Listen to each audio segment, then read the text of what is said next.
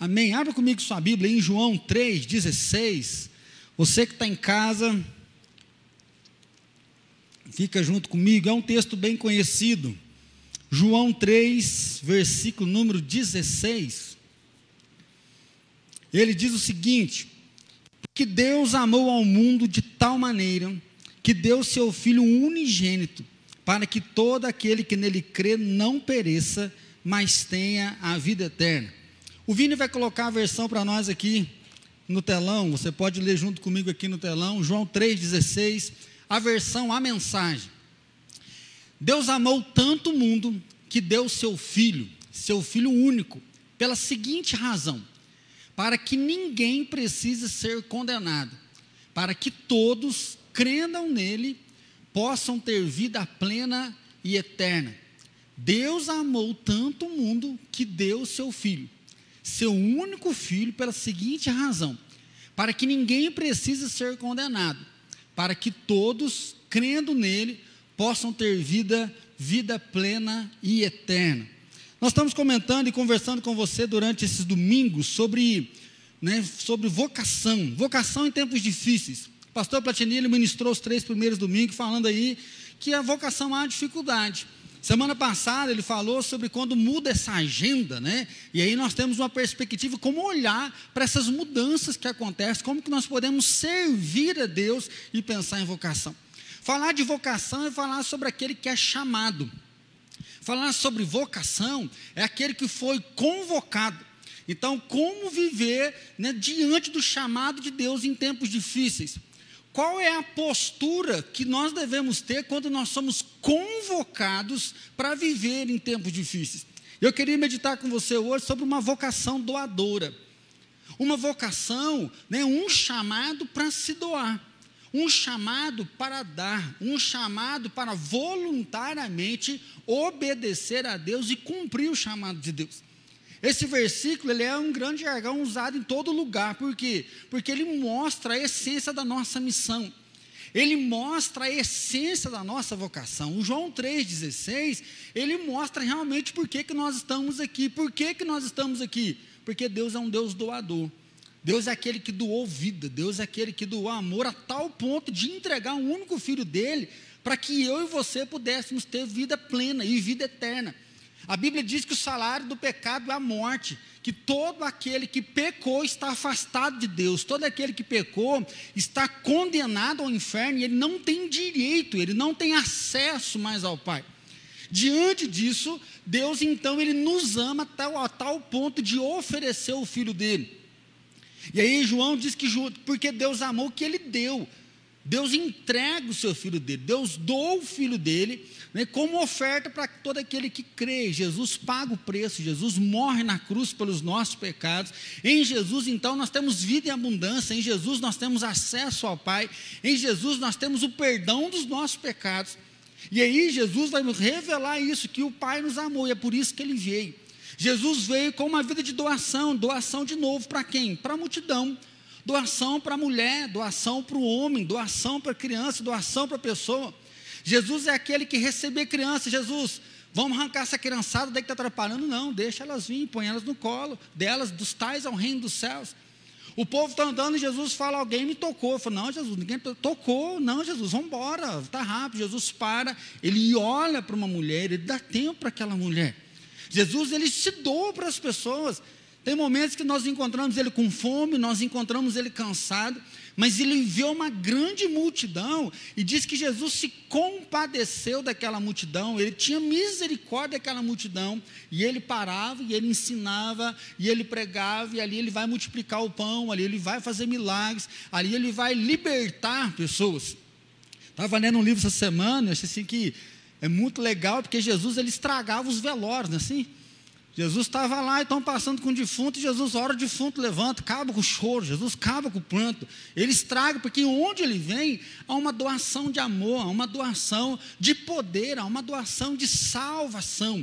Hoje houve salvação nesta casa, porque mais um arrependeu dos seus pecados, mais um pecador voltou os seus olhos para Deus. Olhar para o nosso Deus é olhar para um Deus doador, que nos criou, formou o homem do barro, ele doa a vida, ele compartilha a vida, ele dá liberdade, e aí o homem faz coisas ruins, o homem escolhe se afastar de Deus, e mesmo assim Deus ainda dá o filho dele por nós. Todos nós que estamos aqui merecemos o um inferno. Você já desobedeceu seus pais, você já caiu na prostituição, você caiu na pornografia, você é mentiroso, você já falou mal de alguém, você já brigou com a esposa, já brigou com seu filho. Todos nós já nos rebelamos contra Deus. Deus nos deu liberdade para não fazer coisa errada, mas a gente cai. Ai, fui fraco. Nossa, me desculpa porque eu estava com a cabeça quente. Nós vivemos dando desculpas para as nossas trapaças. Vivemos dando desculpa porque nós escolhemos o erro na nossa liberdade, a gente quer justificar a ação errada e a gente tenta dar justificativa e Deus, mesmo olhando que nós não merecíamos, Ele doou o filho dele. Ele fala: só tem um jeito desse povo vir até mim, só tem um jeito desse povo chegar até mim. E é o momento então que Deus doa o filho. E o filho vem ao mundo, e o filho é o salvador dos nossos pecados, é o salvador do mundo, ele se entrega completamente na cruz. Para quê? Para que nós tenhamos uma nova vida nele. Essa versão da nova da Bíblia Mensagem, é bonita que fala que ele veio para dar vida plena. E para ter uma vida plena, nós precisamos aprender a parar de nos vingar. Ter uma vida plena, nós temos que aprender a perdoar. Ter uma vida plena, nós temos que aprender a recomeçar a fazer do jeito certo, a buscar um novo caminho, buscar uma nova história, depender de Deus para que essa vida que Ele prometeu faça parte de nós. Ele não nos deu apenas uma vida que está ligada no céu, mas uma vida que está ligada totalmente aqui. Sermão do monte. Se você vai dar esmola com a mão, a outra não precisa ficar sabendo. Se alguém pedir para caminhar uma milha, caminhe duas. Se você quer o primeiro lugar, vai para o final da fila. Não julguem as pessoas, oração do Pai Nosso. Jesus sempre vai ensinando um caminho, e é um caminho de doação, é um caminho de amor. É uma oferta voluntária. Nós aqui, o texto não diz que o ser humano estava, Deus socorra a gente. Como é que o senhor vai salvar? Não, diz que Deus ama. Deus ama e Ele doa. Deus ama e Ele vem. Deus ama e Ele entrega. Deus ama e Ele dá. E essa é a referência da nossa vocação. A referência da vocação, ou seja, o chamado Há o chamado interno, há uma vocação interna, e é aquilo que queima aqui dentro. Tem gente que odeia política, mas tem gente que fala assim: os crentes têm que entrar na política. Não tem ninguém lá fazendo a coisa certa, não tem ninguém lá fazendo o que é. Ou seja, há uma vocação interna que coloca a pessoa a enfrentar barreiras, a enfrentar desafio e ir lá e fazer algo. Tem gente que não pode nem ver sangue que desmaia, o outro tem que, nós tem que levar cura. Se for preciso operar, a gente opera, se for preciso fazer, a gente faz, e o negócio vem aqui dentro. Falar de vocação é tão louco, porque às vezes quando fala, ah, eu vou fazer medicina, ah, vai ficar rico, está pensando em dinheiro. Mas você já pensou no enfermeiro? O enfermeiro tem um salário baixo, ele tem que dar medicação, ele tem que limpar, põe fralda, põe sonda. ou seja, há uma indignação dentro do enfermeiro que ele quer cuidar. E ele paga para fazer um curso para ficar lá no hospital, às vezes ganhando um dinheiro que não é tão alto, para cuidar com a doença, lidando com a contaminação, mas tem um negócio dentro dele que queima nele que ele precisa fazer. Então, se a vocação, ela vem interna, e isso desperta o nosso coração, que nós queremos viver aquilo que Deus está trazendo. Um para cuidar de criança, outro para cuidar de adulto, outro para ser um juiz, outro para ser um pastor, outro para ser um missionário. A vocação está aqui. E é algo que nós chamamos de vocação externa. É aquele momento que Jesus fala: os campos estão brancos, ou seja, a necessidade está aí. Nós estamos precisando fazer alguma coisa, o mundo está clamando por algo, o mundo está necessitado. Paulo vai dizer que a criação geme, esperando que os filhos de Deus se manifestem, que os filhos de Deus se revelem, para mostrar Deus esteve aqui na terra. Deus doou o filho dele para mostrar um novo caminho, mostrar um novo direcionamento, e externamente a coisa está acontecendo. E tem pessoas que falam assim: Nossa, eu não sei o que eu faço, mas eu preciso fazer alguma coisa. Nossa, pastor, eu não sei meu dom. Ou seja, internamente, ele não está conectado com a vocação.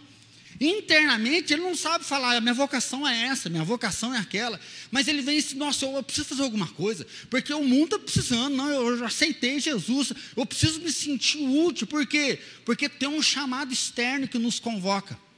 Tem um chamado externo que nos convoca a ir à frente, um chamado externo a poder fazer alguma coisa para o Senhor. Mas quando fala de vocação em tempos difíceis, não tem como falar de doação se a gente não pensar em perca. Pastor Platini vai embora. Está todo mundo chorando.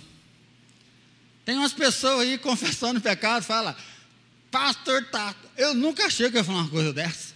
Você já sei, está chorando que o Platini vai embora, né? Ele não podia ir embora. Onde você viu uma coisa dessa? Que ele vai embora. Mas não é nada contra o pastor Platini. Ficou bravo porque achou que quando o Platini veio, ele ia me arrancar daqui, eu ia embora, ele ia ficar debaixo dos panos. E descobriu que ele chegou, ele amou e ele ficou junto com a gente. Tiago está indo embora. Tiago está terminando o seminário, vai lá para Guaxupé, outro presbitério, né? nasceu aqui, cresceu aqui, nem né? vai trabalhar lá, vai ser ordenado. Pensar em perda é muito doido, por quê? Porque enquanto a doação ela é voluntária, a doação presenteia livremente, de boa vontade, voluntariamente, perder dói, perder surpreende, perder tira, Perder retira, perder machuca. A perda tem tudo a ver com luto. Que quando fala assim, fulano de tal está de luto, quem morreu? Facebook, né? Agora aparece luto, uma florzinha preta lá, você fala assim, não, mas quem que morreu? O luto não é só a ideia da questão da morte, porque ele gera a perca. O que, que o luto traz? Tristeza, depressão, confusão, raiva, sensação de culpa, estranheza, ansiedade, isolamento, ou um apego excessivo. Doutora Regina Coimbra chega a dizer o seguinte: luto é principalmente a perda de uma expectativa de vida. Então, se você tem uma expectativa de vida, e aí quando você perde aquela expectativa, você cai no luto. Porque a expectativa é frustrada, e aquilo gera tristeza, gera ansiedade, gera o medo, gera culpa. Então você pode perder uma ideia, pode perder um sonho, pode perder uma fantasia e até mesmo imaginária. Então, falar em tempos difíceis e pensar nesse Deus que é doador, nós temos que olhar que nós perdemos pessoas. É triste saber que ele vai para 30 quilômetros daqui, Machado. Ah, mas por que Machado? Por que, que não fica quietinho aqui mesmo, né? Ele falou que já falou, explicou domingo passado, que Deus tem ministrado no coração dele. Mas é triste com essa questão da pandemia, você que perdeu um familiar, a morte chegou. É triste você que nesse tempo está enfrentando uma doença. Meu pai, com 70 anos de idade, estava trabalhando firme e forte numa máquina e nós descobrimos que a perna dele estava doendo, que estava o dia inteirinho em pé, pilotando uma patrola e uma, uma manivela estava ruim, aí com a perna ele ficava segurando a manivela e acelerando com a outra, 70 anos e teve que parar de trabalhar porque a doença chegou, ou seja, há uma perca. Um dia eu e a Fran, estávamos lá em casa, e nem, nem prestando atenção, quando ele falou assim, ó, oh, até o coração dispara, nós achamos que estava dando um negócio nele. Eu falei, o que foi, pai? Ele falou, ó barulho. Aí nós escutamos, estava passando uma patrola lá na rua, lá fora. O olhinho do bicho encheu de lágrima. Perca. É um luto. Porque você tem que despedir de uma expectativa que você não vai ter mais. Você tem que despedir de uma ideia, de algo que não vai acontecer mais. E a pandemia trouxe isso. Nós tivemos vários lutos. Nós tivemos várias percas e o coração fica angustiado. E aí parece que a gente até mesmo meio que se perde como ser vocacionado nesse tempo de perca. E aí a gente não quer perder mais nada, né? Assim, já perdemos tanto que a gente quer agarrar tudo, nós queremos tudo, e ao mesmo momento parece que a gente não quer nada. Vamos trabalhar para Deus, vamos servir. O pastor Platini falou muito isso. Qual é o seu papel? Qual é o seu lugar? Onde Deus te chamou? Deus quer que você volte para a agenda, que você trabalhe, que você faça bem feito, que você sirva a Deus, que você honra a Deus com os seus talentos. Mas tem hora que a gente fica meio assim, mas, mas o que, que eu faço? Estava vendo uma ilustração. Kelsa disse que gosta de piada sem graça, então essa é para o Kelsa. Diz que o cara ele era agricultor e um dia ele estava lá plantando e querendo descobrir a razão da vida dele, estava conversando com Deus, e aí a resposta não vinha, e ele queria servir, mas ele não sabia aonde. Uma hora ele olhou assim, e ele viu assim, ó, VPB. Quando ele viu o VPB, disse que aquilo queimou o coração dele, e ele voltou correndo no meio do caminho, ele encontrou um amigo dele, um amigo dele falou assim, e aí o que foi? Ele falou, cara, tem um negócio queimando meu coração, mas eu estou morrendo de medo. Ele falou, por que você está morrendo de medo? Eu estou falando para Deus que eu quero trabalhar, quero servir. E tem um negócio queimando e ouvi a letra. Vai pregar bem. E eu preciso pregar bem, eu preciso falar da salvação, eu preciso falar de Jesus. Está queimando. Falando, por que, que você está com medo? Não, porque eu não, tenho, não sei pregar. Eu sou incapaz, eu não sei falar direito, eu não sei como lidar com as coisas, eu nunca fiz isso. O cara falou, você não enganou? Não, não, é isso mesmo, pensa bem. VPB, vá pregar bem. Aí o cara falou assim, mas não é, vá plantar batata? Ou seja, onde é que está o nosso coração? O que é que nós estamos enxergando nesse período de tempos difíceis e de vocação? Nesse período né, de falar que Deus nos amou, Deus deu o Filho dele por nós, para que nós pudéssemos ter uma vida plena e principalmente a eternidade estar junto com Deus, onde nós nos encontramos, qual é o nosso papel, para onde nós vamos caminhar, onde nós vamos direcionar a nossa vida. Aí é forte ver Paulo em 2 Coríntios, capítulo 2, versículo número 2, que ele fala assim: olha, Timóteo, o que você viu, o que você ouviu de mim, anuncia a outros homens. Ou seja, você viu e você ouviu, agora vai passa isso para o outro, então doa para o outro. Não é para você agarrar aquilo que foi te dado, é para você passar para frente, para você levar para outro. Quando fala de doação, três histórias me veio à mente. Primeiro, a menina sem nome, e segundo, a reis. O povo da Síria, eles vão entrar na cidade de Israel, eles destroem toda a cidade de Israel e eles levam cativo uma menina de 12 anos.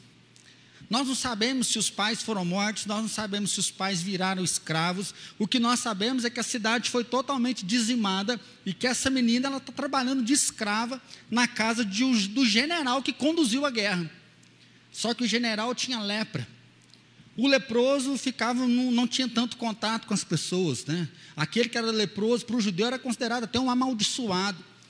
E essa menina, ao invés de falar que morre esse miserável, matou minha família, mas está aí, ó, padecendo, não tem dinheiro, não tem nada que pode curar. Mas essa menina chama a esposa de Naamã e fala assim: se o meu senhor conhecesse o servo de Deus que há em Israel, ele ia ver o que, que Deus pode fazer na vida dele. Oh, gente, esse, é, essa história sempre me traz impacto. Porque uma menina de 12 anos que tinha tudo para estar tá amargurada, revoltada, querendo se vingar, querendo planejar colocar veneno na comida de Naamã para matar ele, ela é o canal da cura. Ou seja, o que eu tenho para mim não é só meu, não. Eu falo, olha, se vocês conhecerem o homem de Deus que é Israel, vocês não vão padecer dessa doença. Aí a gente fica lá no sétimo mergulho no Jordão, na sétima vez, a pele de nenê, mas lá atrás uma menina sem nome, deu uma palavra doadora, deu uma palavra de cura, deu uma palavra de fé, e o general foi curado, o general viu que há um Deus vivo em Israel. É muito forte pensar nesse convívio ainda de Elias. Elias é o cara, Platini pregou hoje. Ele ora, não chove, ele ora e chove, ele ora e cai fogo do céu. Ele está num ribeiro e os corvos traz pão com carne. Você traz um lanche para ele, ele está mal, vem um anjo e põe o pãozinho quentinho, a água na botija, porque não dava conta nem de beber. Ou seja, no momento que ele está ali depressivo, no momento que ele está cansado, no momento que ele está no pó, Deus manda uma brisa suave. Ele está na morte, fala: chega, não quero viver mais, não sou melhor do que ninguém, não sou melhor do que meus pais, eu sou o último que restou. Diz que vem uma brisa e Deus fala: levanta, vai e unge. Unge dois reis e unge um profeta em teu lugar. Você quer morrer? Então eu vou te matar. Mas vai e unge. Vai e passa unção sobre eles. Vai e passa o meu poder. Aquilo que eu depositei, passa o poder sobre a vida deles. A última missão daquele homem estava cansado, né, destruído naquele momento. Agora, ele tem que ir lá ungir, ele tem que se doar, ele tem que separar esses homens para que eles continuem a obra. O próprio Eliseu, é um momento de despedida, o homem está indo embora.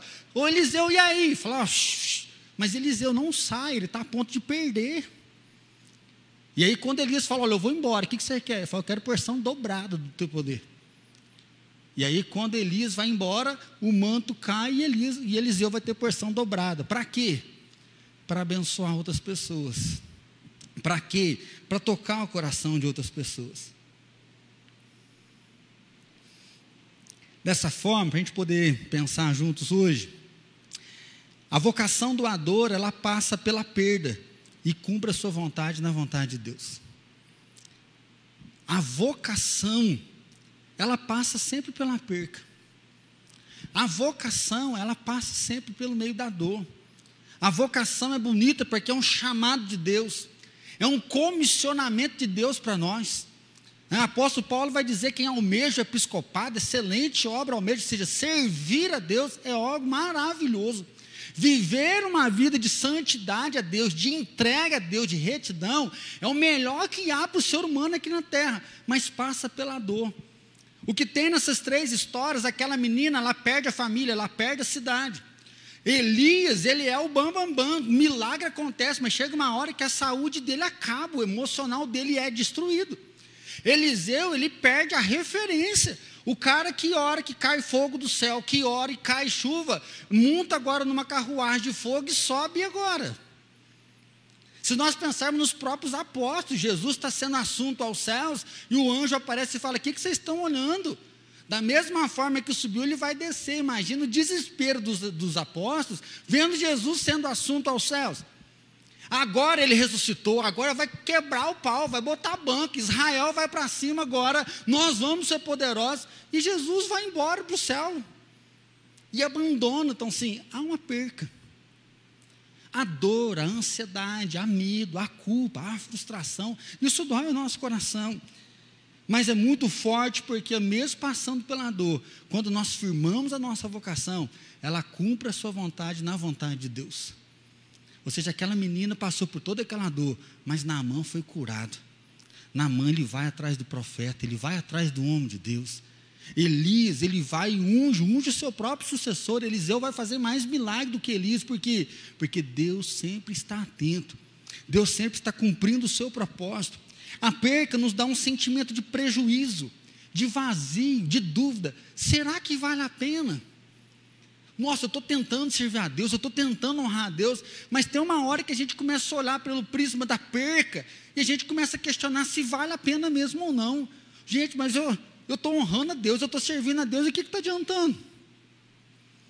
Estou solteiro, não beijo ninguém, não fico com ninguém, não parece um ser que vai ficar do meu lado, e o que, que eu faço? O diabo sempre tenta mostrar que servir a Deus não compensa, que honrar a Deus não compensa. Porque nós olhamos muitas vezes pela perca, então é prejuízo, não dá para seguir em frente. Mas a doação nos dá o sentimento de fazer a vontade de Deus. No Getsemane nós vemos isso muito claro. Pai, se possível, passa de mim esse cálice, mas não seja feita a minha vontade, mas seja feita a tua vontade. Ou seja, eu estou para perder a vida, eu estou para perder os meus amigos, eu estou para perder a fama, eu estou para perder a multidão, mas eu prefiro cumprir a vontade de Deus, eu tenho paz para seguir isso. Eu tenho paz para caminhar, é para isso que eu estou aqui. Martim Lutero ele disse o seguinte: quando Deus parece estar mais distante, mais perto de nós ele se encontra, porque Deus age no meio dos seus vocacionados, Deus age no meio dos seus chamados, Deus age no meio dos seus convocados, mesmo que nós não consigamos enxergar por causa da perca, por causa da dor, mas Deus, com o seu amor doador, seu amor gracioso, Ele age em nós para que nós possamos doar para as outras pessoas. Segundo lugar, a vocação doadora, ela revela o Deus invisível. Estava lendo meu devocional essa semana, Hebreus 11, 27, que fala assim pela fé saiu do Egito, não temendo a ira do rei, e perseverou, porque via aquele que é invisível. Pela fé saiu do Egito, não temendo a ira do rei, e perseverou, porque via aquele que é invisível. Eu acho que uma das coisas que a maioria das pessoas tem comentado nessa época de pandemia é assim: Pastor, eu estou com saudade da igreja, parece que eu estou esfriando. Pastor, estou com saudade da igreja, que parece que eu vou orar em casa, não tem graça. Você que está aí firme e forte no Face, no YouTube, não assistiu o culto aqui é uma benção, porque já não pode ir, mas nós estamos assistindo. Mas assistir em casa parece que não, não rola. É bom, mas não é bom assim. Porque parece que falta uma química, parece que falta um negócio, parece que Deus não existe. Quando a gente começa a esfriar, parece que Deus não faz sentido. Quando começa a esfriar, parece que sim, você conhece Deus e começa a servir a Deus muito no racionalismo. Não, Deus é vivo, Deus criou todas as coisas, Deus é o Salvador, Deus vai voltar, existe céu e inferno, mas parece que isso não comove mais. Isso não te motiva a viver, não te motiva a abandonar o pecado, não te motiva a ser luz, a ser sal da terra, porque parece que o Deus que é invisível não existe, além de ser invisível, ele não existe. E esse texto ele deu um salto para mim muito forte, porque fala assim que Moisés saiu do Egito, não temendo a ira do rei, e perseverou, porque via aquele que é invisível. Deus só é invisível, mas ele existe. E Moisés saiu enfrentando a ira de Faraó, porque ele via o invisível. Se você quer ter uma vocação doadora, você precisa ver o invisível. Você precisa ver o Deus invisível. Você precisa ver o Deus dos impossíveis. O Deus que cuida de uma menina de 12 anos, escrava, órfã, perdeu seus pais de uma forma grotesca, a gente presume, trabalhando agora dentro de uma casa do próprio cara que destruiu a cidade dela inteira. E ela fala: Ah, se o meu Senhor conhecesse o homem de Deus que há em Israel. Gente, que fé é essa? O que, que essas pessoas começam a enxergar? Onde está a visão das pessoas de mundo, de poder olhar para uma história pesadíssima dela e poder seguir em frente? A história do profeta que viu vários milagres, várias coisas acontecendo, e agora numa brisa suave fala: Cara, você quer morrer, mas tem muito mais gente. Tem sete mil que não dobraram os joelhos, tem sete mil que estão sofrendo igual você está sofrendo. Mas ao invés de ficar nessa caverna, ao invés de desistir da vida, vai lá e unge os dois próximos reis. Vai lá e unge o outro profeta que vai ficar no teu lugar. E esse cara levanta ele vai. Nós estamos falando de alguém que presumidamente está com uma depressão, pedindo a morte, não quer viver mais. E Deus fala, vai. E o que, que ele faz? Ele se levanta e unge. Renova suas forças. A saúde emocional, não tem como falar que ele foi curado.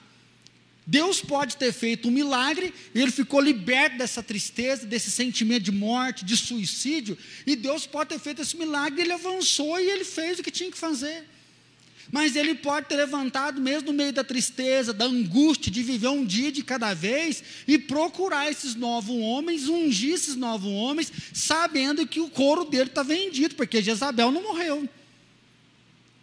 Ele está em crise com a ameaça dela, ou seja, o pescoço dele ainda está no jornal, estão procurando a cabeça dele, e ele vai lá e ele cumpre a visão dele. Aquele que fala, ah, mas agora Elias foi embora, quem que vai fazer agora? Ele chega, ele ora, e o Jordão já vai abrir, ele atravessa, ele começa agora uma nova missão. Por quê? Porque eles entendem que o Deus do invisível está com eles. O Deus que nós não vemos a olho nu está fazendo a sua obra. Ele está vigiando, Ele está cuidando e Ele está fazendo milagres, Ele está tocando o coração das pessoas, e assim nós seguimos em frente, assim nós caminhamos, nós vemos o que está com Ele. Deus, Ele existe, Ele é vivo. Em último lugar, a doação muda a vida de pessoas. O Deus doador mudou a história da humanidade, enviando Jesus Cristo para vir à Terra. As pessoas que se encontravam com Jesus, eles tomavam uma nova postura. A gente vê Zaqueu, nós vemos aquela mulher com fluxo de sangue, todos os discípulos, vem, segue-me, vem, segue-me. Eles começaram a abrir mão de tudo e seguir Jesus. É um ministério totalmente voltado para pessoas. É poder entender que Deus se revela quando nós estamos um com o outro, Deus se revela quando nós tocamos o outro. A eternidade faz sentido quando nós vemos Deus tocando o coração das pessoas. Sabe por quê? Porque imagina essa menina escrava, nós não sabemos o serviço dela, se ela cuidava ali da casa, se ela cuidava da comida, como que era, como que lidava. Mas imagina depois que essa menina falou: oh, se vocês conhecessem o Deus de Israel, se Naamã levou um tanto de presente para Eliseu, como é que ficou a vida dessa menina? Presume-se que provavelmente o trato mudou. Ah, pastor, mas isso não mudou? Se não mudou, ela continua com os olhos invisíveis, porque ela perdeu o pai, perdeu a mãe, sem dinheiro nenhum. Ela falou: Olha, Deus pode fazer uma coisa na tua vida. É alguém que está firmado em Deus e que, independente da sua história, muda a vida daquele que passa no seu caminho. Isso é fantástico. Isso é vocação. Esse é o nosso chamado. O nosso chamado é que quando nós somos impactados por Jesus através de uma vocação doadora, quem passa o nosso caminho tem a vida transformada. Porque a autoridade de Deus está sobre nós, a palavra de Deus está mudando a nossa vida, e quando ela muda a nossa, ela muda do outro. Ela muda aquele que está ao nosso redor, porque o poder de Deus flui através de nós. Elias mudou a vida de tanta gente, Eliseu fez tantas obras, Deus continua mudando a nossa vida para quê? Para que eu e você possamos mudar a vida de mais pessoas. É para isso que nós estamos aqui. Vocação em tempos difíceis. Você pode perder muita coisa, ou você pode doar muita coisa. Você pode finalizar esse ano, perdi isso, perdi aquilo, perdi aquilo outro. Ai, mas ano que vem nós vamos perder mais isso, eu vou perder mais aquilo, eu não sei o que, que vai ser do outro. Mas nós podemos olhar que Deus se doou para nós e que nós podemos doar para as outras pessoas. Se tem uma coisa que nós temos é capacidade para doar.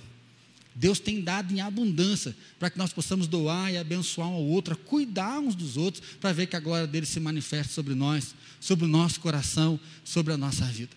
E assim, quero que o Vini coloque mais um versículo para nós. Daniel, capítulo 12, versículo 13. Daniel ele tem a última visão dele da eternidade. Nós não sabemos como vai ser, ele revela um pouco. E Deus fala para ele assim: "E você prossiga em sua jornada, sem ficar ansioso ou preocupado. Fique tranquilo, quando tudo tiver passado, você se levantará para receber a sua recompensa. Gente, eu li esse texto e eu fiquei né, nem travado, nem sei o que dá para falar. Porque Deus me impactou com Hebreus. Saíram do Egito com perseverança, sem olhar para a raiva de Faraó, porque viram o Deus invisível. Daniel é aquele que recusa a comida do rei, as finas iguarias do rei, para não se contaminar, ele decide. Daniel ele fala assim: Eu vou me consagrar a Deus, não é porque Deus pede, ele fala: Não, eu vou fazer isso. E Sadraque, Mesaque Abednego, nós também vamos. E Deus dá autoridade para ele revelar sonhos. Daniel é aquele que as pessoas falam assim: ó, quem não se ajoelhar diante da estátua vai morrer. Ó, perdão, quem orar a outro Deus, a não ser o rei, vai morrer. E Daniel acaba de sair o Edito e vai para a casa dele de janela aberta, ele ora. Ele fala, Daniel, o que você está fazendo? Não, eu vou orar ao meu Deus, quer tenha vida, quer tenha morte. Eu não vou deixar de orar ao meu Deus. Se você fizer isso, a gente vai jogar você na cova. Pode jogar na cova, porque eu vou orar ao meu Deus. O rei já estava ficando amigo de Daniel, e aí ele fala: Daniel, você me perdoa, mas a minha palavra não volta atrás. Joga Daniel dentro da cova. Diz que o rei nem dorme. Fala: O que, que eu fiz, meu amigo? Esse cara teme a Deus. Por que, que eu fiz uma lei besta dessa? Agora eu tive que fazer isso. Diz que no outro dia cedinho o rei corre lá e fala: Daniel, se o teu Deus é Deus mesmo, ele te livrou. Daniel fala: Calma, rei. Deus mandou um anjo aqui, o anjo me guardou, estou na benção. Mas me tira logo daqui que vai que anjo vai embora, né? Tô dentro. E aí o rei vai lá e tira ele. Daniel é um cara que o rei começa a chamar os feiticeiros, adivinhos, e fala assim: ó, eu tive um sonho que me transtornou. Só que eu não quero o significado, eu quero que você fale qual que é o sonho e me dá o significado, porque se eu contar o sonho, vocês vão mentir. Mas se vocês falar o sonho que eu tive, o significado, isso é verdade. Mas se ninguém tiver é interpretação, eu mato. E aí o feiticeiro falou, rei, o que o senhor está pedindo é muito difícil. Por mais contato que nós temos com a divindade, poder, não tem como fazer uma coisa dessa. O rei pode matar. E aí chega no ouvido de Daniel, Daniel manda um WhatsApp para o rei fala: Calma, rei, dá só um tempinho aí. Que o Deus do céu me deu poder de interpretar. E ele vai falar. No outro dia, Daniel aparece lá e falou: Ó, a parada é a seguinte: o teu sonho é esse e o que vai acontecer é isso. E o rei fala: olha, gente, não há Deus como o Deus de Daniel. E esse Deus ouve orações, esse Deus cuida. A segunda metade do livro, Deus começa a revelar coisas do futuro para ele. Revelações que até hoje a gente fica lendo, estudando, até para a gente é um pouco difícil. E para finalizar, o último versículo que nós temos. E você, prossiga em sua jornada, ou seja, prossiga em sua vocação, prossiga no seu chamado, prossiga naquilo que você é vocacionado. Se você é pedreiro, se você é professor, se você é um gari, se você é médico, se você é juiz, se você é um estudante, se você é filho, se você é pai, se você é pastor, presbítero, diácono, prossiga em sua jornada, sem ficar ansioso e preocupado. Fique tranquilo. Olha uma versão que fala assim: fique na brisa, mas na brisa tem umas pessoas que vai querer fazer outras coisas na parada aí, né? Eu falo assim, mas fique tranquilo. Quando tudo tiver passado, você se levantará para receber a sua recompensa. Vocação em tempos difíceis. Deus nos chama a ter uma vocação doadora. Não olhe para os olhos da perca. Nós vamos perder, mas em todo tempo o doador estará conosco para que nós possamos doar para mais pessoas e que a vida floresça em mais e mais corações. Feche seus olhos. Nós preparamos a casa, nós somos a casa de Deus. Nós perfumamos ela. Está na hora de você perfumar a sua casa. Como que nós perfumamos a nossa casa? Entregando a nossa vida como um sacrifício vivo, santo diante do nosso Deus. Nós arrumamos a nossa casa pedindo perdão pelos nossos pecados. Nós arrumamos a nossa casa dizendo: Sim, Senhor. Chega de viver só para mim. Chega de gastar a minha vida só com a dor da perca. Mas eu posso viver uma vocação doadora. Eu posso mudar, eu posso ser diferente, eu posso ser melhor. Eu posso ver o Deus invisível, eu posso tocar pessoas, eu posso modificar pessoas. Senhor, toma um lugar de honra na nossa vida, toma um lugar de honra aqui nesse templo. Deus, toma um lugar de honra em cada casa que está junto com a gente agora. Toma um lugar de honra em cada casa que vai assistir essa live, Pai, por algum momento essa semana. Ó Deus, nós clamamos misericórdia. O Senhor doou e tem doado até hoje. Tem hora que nós olhamos só para a perca. Nós sentimos que nós estamos sendo injustiçados, tomando prejuízo nós agarramos tanto e não queremos soltar. Mas hoje nós declaramos, Pai, tudo que nós temos é teu, nós somos teus. Senhor, nós preparamos a casa, toma o teu lugar de honra. Pai, pedimos perdão pelos nossos pecados, pedimos perdão pela nossa desobediência, pedimos perdão porque muitas vezes vivemos como se não fosse vocacionados. A vocação queima o nosso peito, a vocação está diante dos nossos olhos, mas a gente vai vivendo como se fosse só um dia, Pai, só mais um dia, como se a eternidade fosse aqui na terra. Senhor, perdão. Perdão, porque nós não somos cidadãos da terra, nós somos da eternidade, nós somos peregrinos, nós estamos de passagem aqui. Assim, Pai, desperta os nossos dons. Desperta aquele que já enterrou o seu dom no fracasso, aquele que já enterrou o seu dom, que não queria te servir, mas assim, Pai, que essa vocação doadora queime no nosso peito, que a vocação doadora queime no nosso coração, e assim, ó Pai, o Senhor toma o lugar. Pai, nós não queremos falar que vamos fazer grandes obras, vamos fazer grandes coisas. Nós queremos que o Senhor tome lugar de honra na nossa vida, tome lugar de honra no nosso pensamento, tome lugar de honra no nosso bolso, tome lugar de honra no nosso coração, tome lugar de honra na nossa boca, tome lugar de honra nos nossos olhos, ó Pai, tome lugar de honra nos nossos pés, ó Deus. Nós somos teus, nós pertencemos ao Senhor, nós viemos do Senhor e para o Senhor nós voltaremos. Ó Pai, como o Senhor falou para Daniel, segue o chamado, perseverante, confiante, sem ter medo.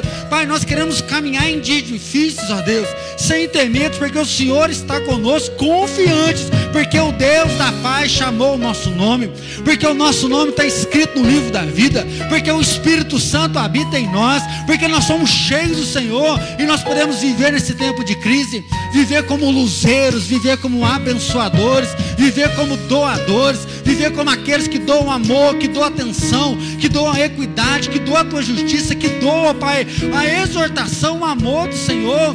Pai, recebe cada um de nós. E assim, Pai, que o teu chamado seja audível. Espírito Santo, tira a venda dos nossos olhos. Espírito Santo, tira a surdez que há nos nossos ouvidos e convoca o teu povo nessa noite.